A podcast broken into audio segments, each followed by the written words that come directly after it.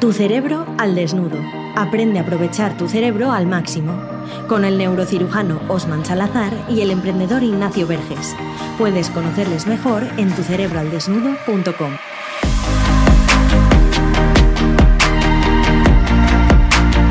Le damos la bienvenida una semana más al podcast de Tu Cerebro al Desnudo. Hoy aquí a desnudar a tope porque venimos a hablar de tabús en- a nivel neurocientífico siempre con nuestro querido neurocirujano Osman. ¿Qué tal estás, Osman? Muy bien, muy bien. La verdad que siempre lo digo al inicio cuando me lo preguntas, lo bien que estoy, lo contento que estoy con el proyecto. Pero es que es verdad, sobre todo por las personas a las que estamos ayudando, la retroalimentación que nos dan, por los productos que estamos eh, ofreciendo, los servicios. Y bueno, creo que estamos contentos con lo que hemos alcanzado ahora que ya nos vamos acercando al final del año y estamos haciendo un recuento total de la experiencia de tu cerebro al desnudo 2022. La verdad Ay, que estamos contentos.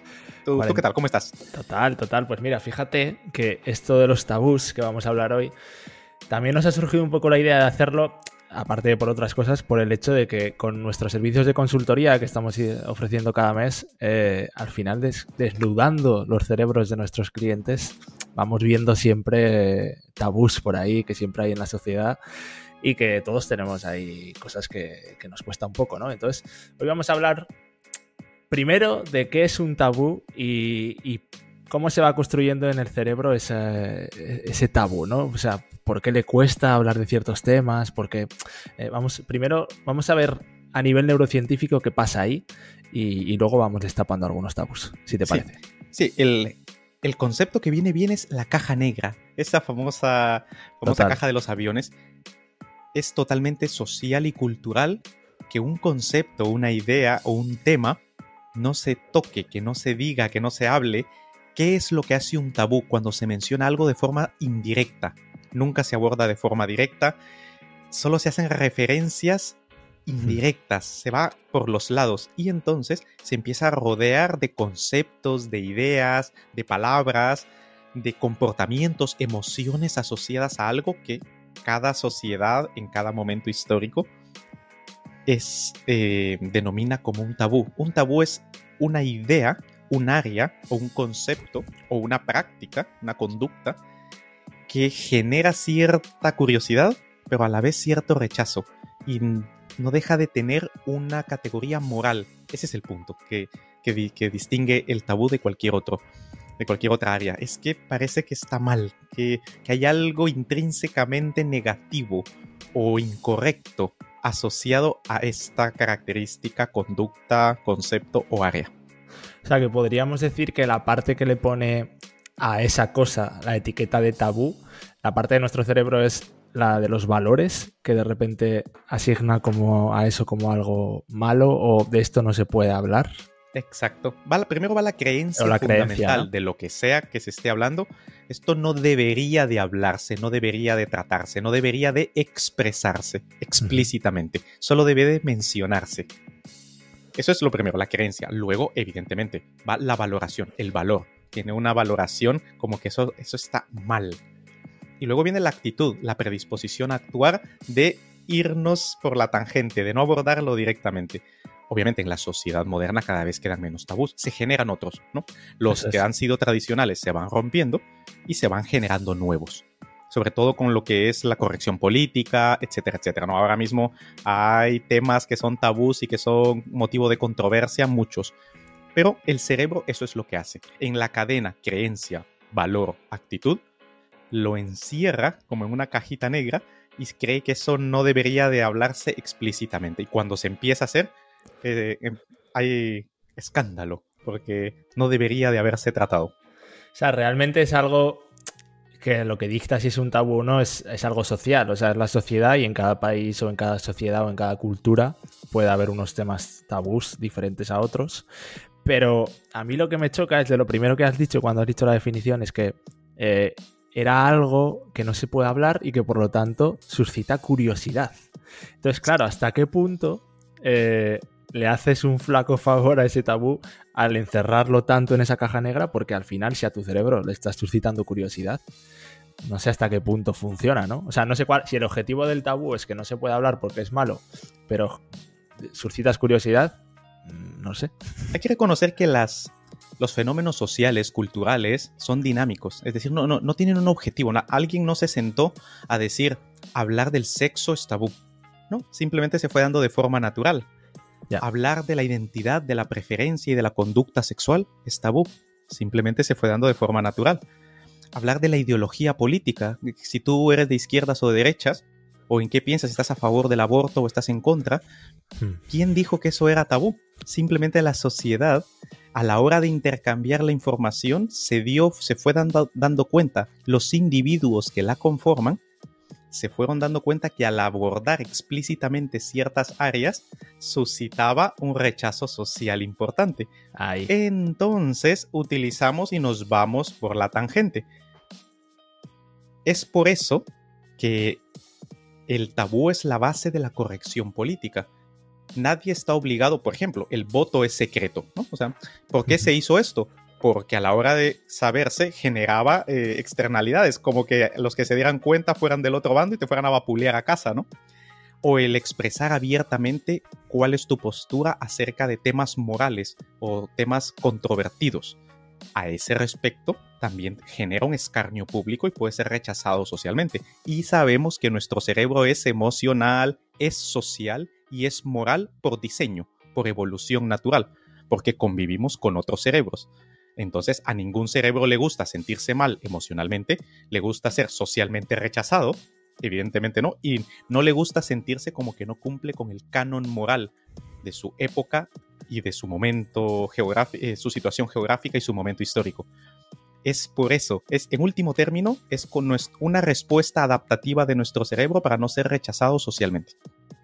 Total, o sea, ahí está la tecla, ¿no? El rechazo social no gusta, por lo tanto, todo tema tabú va a ser alguno que genere confrontación y con lo cual te cueste expresar tu opinión porque eso te va a llevar eh, a algún palo, ¿no? Y yo quería hablarte, por ejemplo, hay un tema que este, bueno, vamos a, este puede ser light, puede que haya otros que nos caiga algún palo, pero por este seguro que no, que es el tema de la salud mental. Si algo creo que estamos ganando es que creo que cada vez es menos tabú, aunque sigue siéndolo, pero es verdad que antes eh, tú no te atrevías prácticamente a decir que ibas al psicólogo. O sea, antes casi nadie sabía si alguien estaba yendo al psicólogo porque es como que daba miedo decirlo porque parecía que ya si ibas al psicólogo estabas loco, ¿no? O sea, se, asociaba a eso.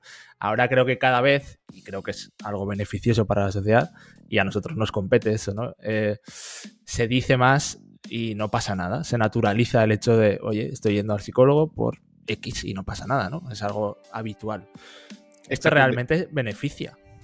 Sí, de hecho, los eh, trastornos de la salud mental son los más frecuentes de la civilización moderna los hemos estado intentando tapar, pero llegó el momento en el que sale a la luz.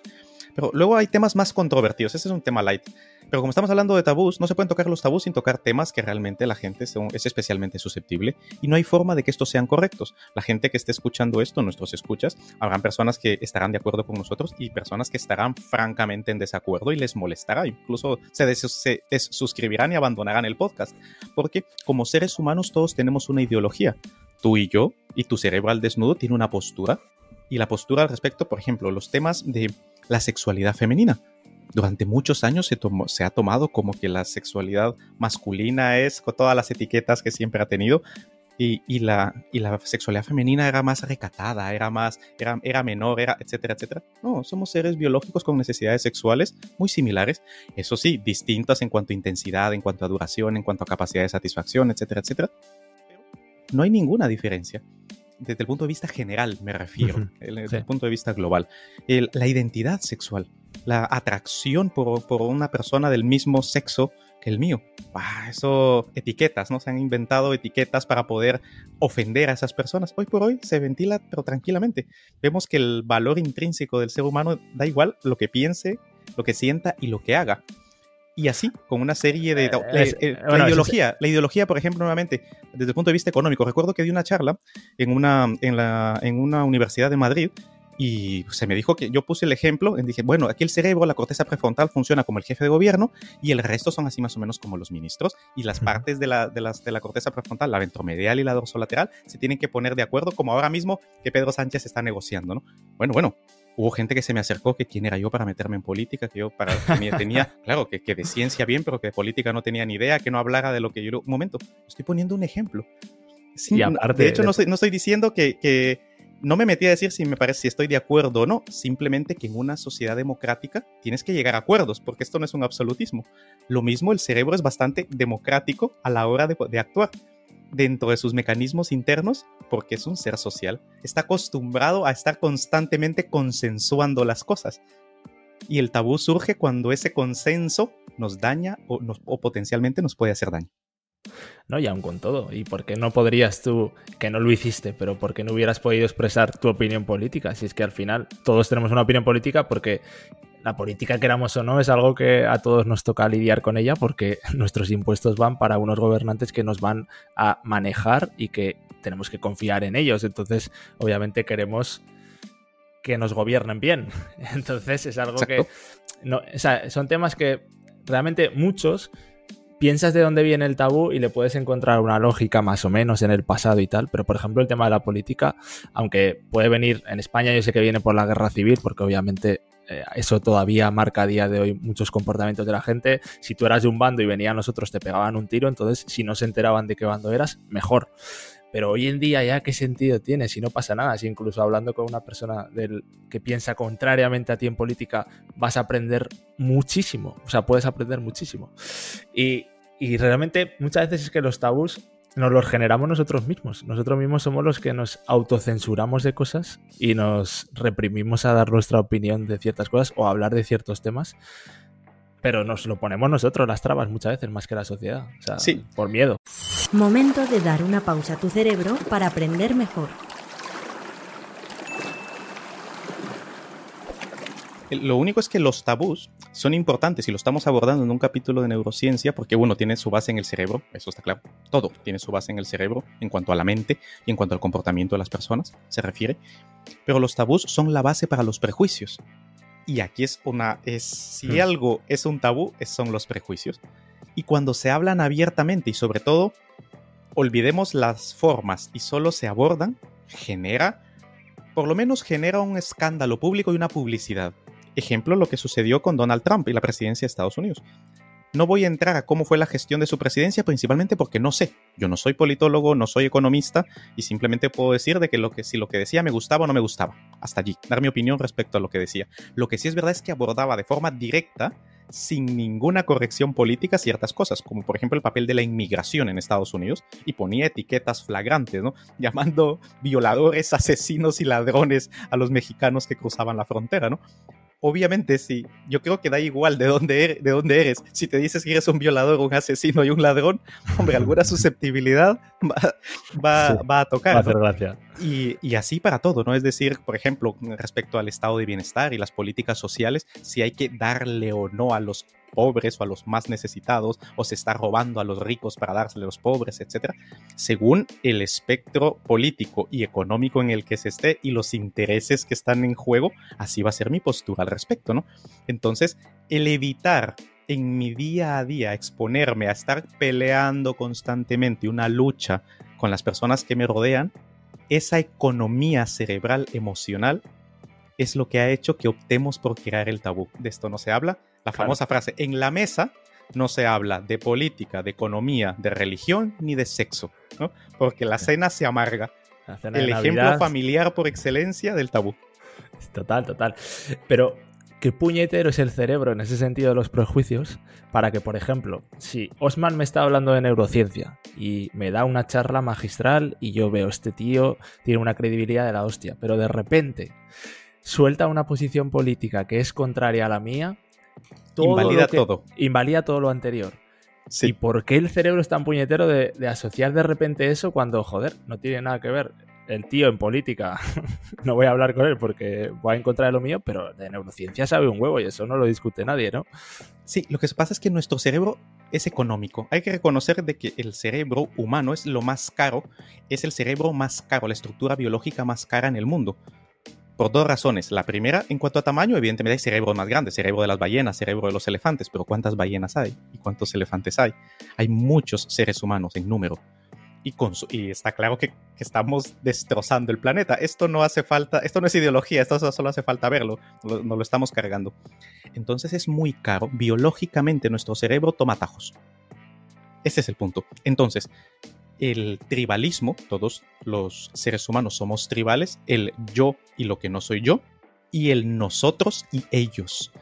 Entonces, cuando detecta una diferencia en una cosa, es perfecto. Es de ellos. Lo que en inglés es us versus them.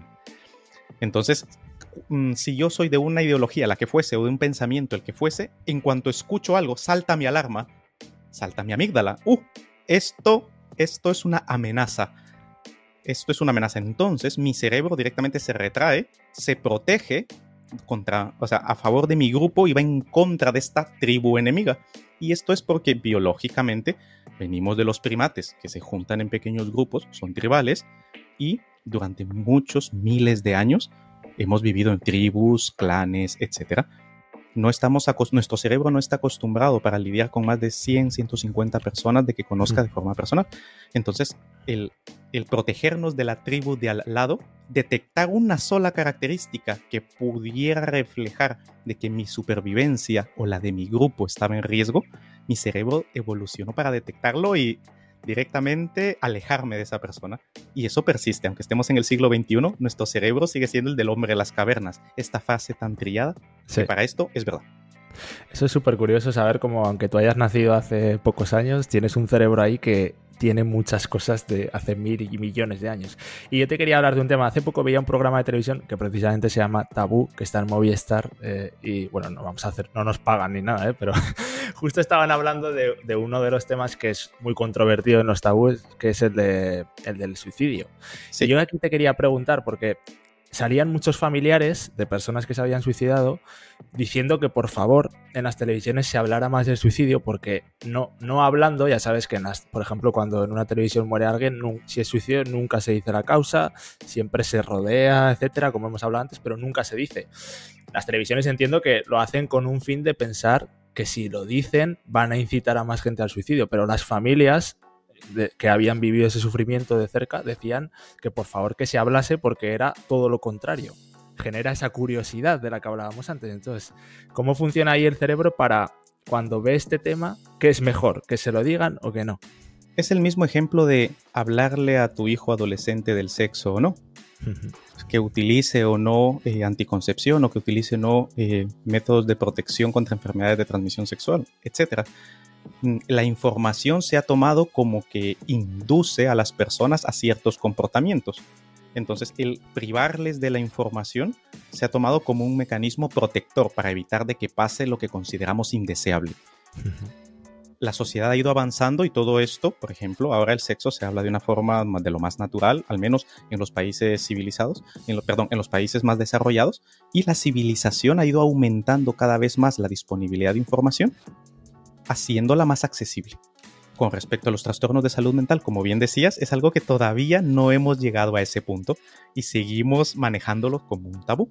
A medida que se va abriendo, por ejemplo, una serie de Netflix que se llamaba Las, las 13 razones por qué, 13 Reasons Why, en donde pues, describe a una adolescente que se suicida, hubo, vamos, hubo realmente un escándalo en Estados Unidos porque tienen una tasa de suicidio muy alta, sobre todo en la población adolescente, y se abordó del mejor rigor que se pudo y al, y al desmitificar esto y al quitarle el desdramatizar también la, la cuestión del suicidio, hizo que muchos adolescentes que estaban en riesgo de suicidio por trastornos de salud mental y por muchas otras razones buscaran ayuda. El problema con, esto, cuando no se habla, es que genera el hecho de que yo soy raro, me van a rechazar y si a nadie lo hace, nadie le pasa, yo soy el raro, ¿no? Yo soy la rara o yo soy, etc. Lo mismo que pasó en su momento con las identidades y con las preferencias sexuales, que, que, hubo muchos seres humanos que tuvieron que sufrir por eso. O incluso por las religiones, según qué religión se defendiese, podía significar la diferencia entre la vida y la muerte la salud mental entra también dentro de estos, dentro de estos aspectos. Por ejemplo, saber que un CEO de una empresa tuvo un intento de suicidio nos llamaría la atención y, nos cuestionaríamos si esa persona está apta o no para liderar. O si un jefe de gobierno está diagnosticado de alguna enfermedad neurológica o psicológica o lo estuvo en algún momento, ¿será que realmente vale o no para dirigir?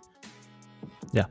Todavía queda por avanzar en ese, en ese aspecto y evidentemente nunca dejará de ser controvertido porque siempre habrán opiniones diferentes entre unas personas y otras y tiene que ser así porque si no imagínate, la riqueza de la humanidad se perdería. Sí, mira, ya para acabar al hilo de lo que decías, un último tabú. Eh, por ejemplo, el tema de las drogas. Yo me he dado cuenta de una cosa aquí desde que vivo en Países Bajos. Eh, claro, tú normalmente, excepto fumar y beber, no es habitual que veas a una persona drogándose, porque es como algo también que se esconde. Puedes luego saber que esa persona se droga, aunque tampoco es algo que se diga mucho, pero es algo que siempre se hace a escondidas. Sin embargo, aquí en Países Bajos eh, justo en el supermercado al lado de mi casa, que es el centro de la ciudad, siempre hay una, cuadrilla de personas, que yo creo que hay algún centro de acogida, etcétera, que son eh, personas que ya han sobrepasado las drogas y están ya en un estado que obviamente no, hay retorno y están ahí drogándose en la calle al nivel de pinchándose, o sea, cosas muy fuertes. Y yo cuando pienso eso al principio me chocaba mucho porque yo veía a padres con niños llegando al supermercado a comprar y decía, joder, los niños esto, uff, no sé hasta qué punto les conviene verlo. Pero luego por otro lado lo piensas y dices, pues mira, también están viendo que si hacen eso van a acabar así. O sea, por otro lado, también les ayuda a ver la realidad. O sea, si tú en algún momento tienes la tentación de probar las drogas, que sepas que eso es una posibilidad, que acabes como esa persona tirada en la calle sin, mucho que hacer porque ya no hay marcha atrás. Entonces, creo que incluso ahí, pensándolo fríamente, casi que beneficia eso, ¿no? Porque te hace ver la realidad y luego tener más información para cuando estás en la adolescencia, que es ese momento de debilidad, puedas tomar decisiones sabiendo ya lo que hay, por lo menos, ¿no? Claro, esto es un tema, es un tema muy complejo. Porque Cada, la, postura que cada persona tenga como correcta, su creencia fundamental. Los tabús van directamente a la creencia. Si yo creo que esto no se debe de hablar, que no se debe de decir, y yo creo que para proteger a mi hijo o a mi hija de cualquier cosa, del sexo, de las drogas, de ideas políticas, etcétera, lo aíslo de esa información porque considero que ese es el mecanismo por medio del cual le voy a proteger. Y como tengo la creencia de que no hay que hablar de eso, no me he preocupado por buscar información, por depurar y por entrenar mi cerebro para que sea escéptico y para que pueda analizar los pros y los contras de una situación. Y directamente lo aparto y no, y no me hago responsable de una opinión informada acerca del tema que marco como un tabú. Y le digo a la sociedad que eduque, que me eduque a mí o que eduque a los míos, cuando realmente la responsabilidad tanto de mi propia educación como de los que dependen de mí es mía. O sea, el, generar un tabú realmente es huir de la responsabilidad que todo ser humano tiene de hacerse cargo de sí mismo, de sus propias opiniones, de sus propias creencias, valores y actitudes, y de su lugar en el mundo y del papel que juega en el contrato social. Bueno, pues eh, yo creo que hemos aclarado un poco el tema de los tabús, aunque siempre es controvertido. Y bueno, esperamos que te haya servido esto un poco para entender algunas cosas, que te haya aclarado algo. Y te animamos a que si quieres dar ese paso más, eh, te puedas suscribir a nuestras newsletter gratuita, que enviamos cada día esas cerebrinas con una píldora de neurociencia fácil de entender, fácil de leer, en un minuto te la lees, y que te va a aportar algo para tu día a día. Y si te suscribes antes del miércoles que viene, revisa bien la fecha porque si ha pasado el miércoles que viene ya no estará disponible, tendrás de regalo una cerebrina que se llama ¿Por qué las campañas de la DGT funcionan y las, y las antitabaco no? Y aquí vamos a tocar neurociencia detrás de todas estas campañas para que entiendas los efectos de cada una y yo creo que puede ser muy interesante. Así que tu cerebralesnudo.com para suscribirte y para escuchar este podcast, pues eh, estar aquí suscrito a la plataforma y a la semana que viene más y mejor, Rosman. Así es, muchas gracias Ignacio, muchas gracias a nuestro querido oyente que está aquí al lado escuchándonos. Si se hirió alguna susceptibilidad o algún tabú, recuerda que el principal tabú es el que está en tu cerebro. Y si no lo controlas, este te controla. ¿Te ha gustado este podcast? Compártelo, igual puedes ayudar a alguien. Y para dar el siguiente paso, suscríbete a nuestra lista de correo en tucerebroaldesnudo.com. Recuerda, si no controlas tu cerebro, este te controla a ti.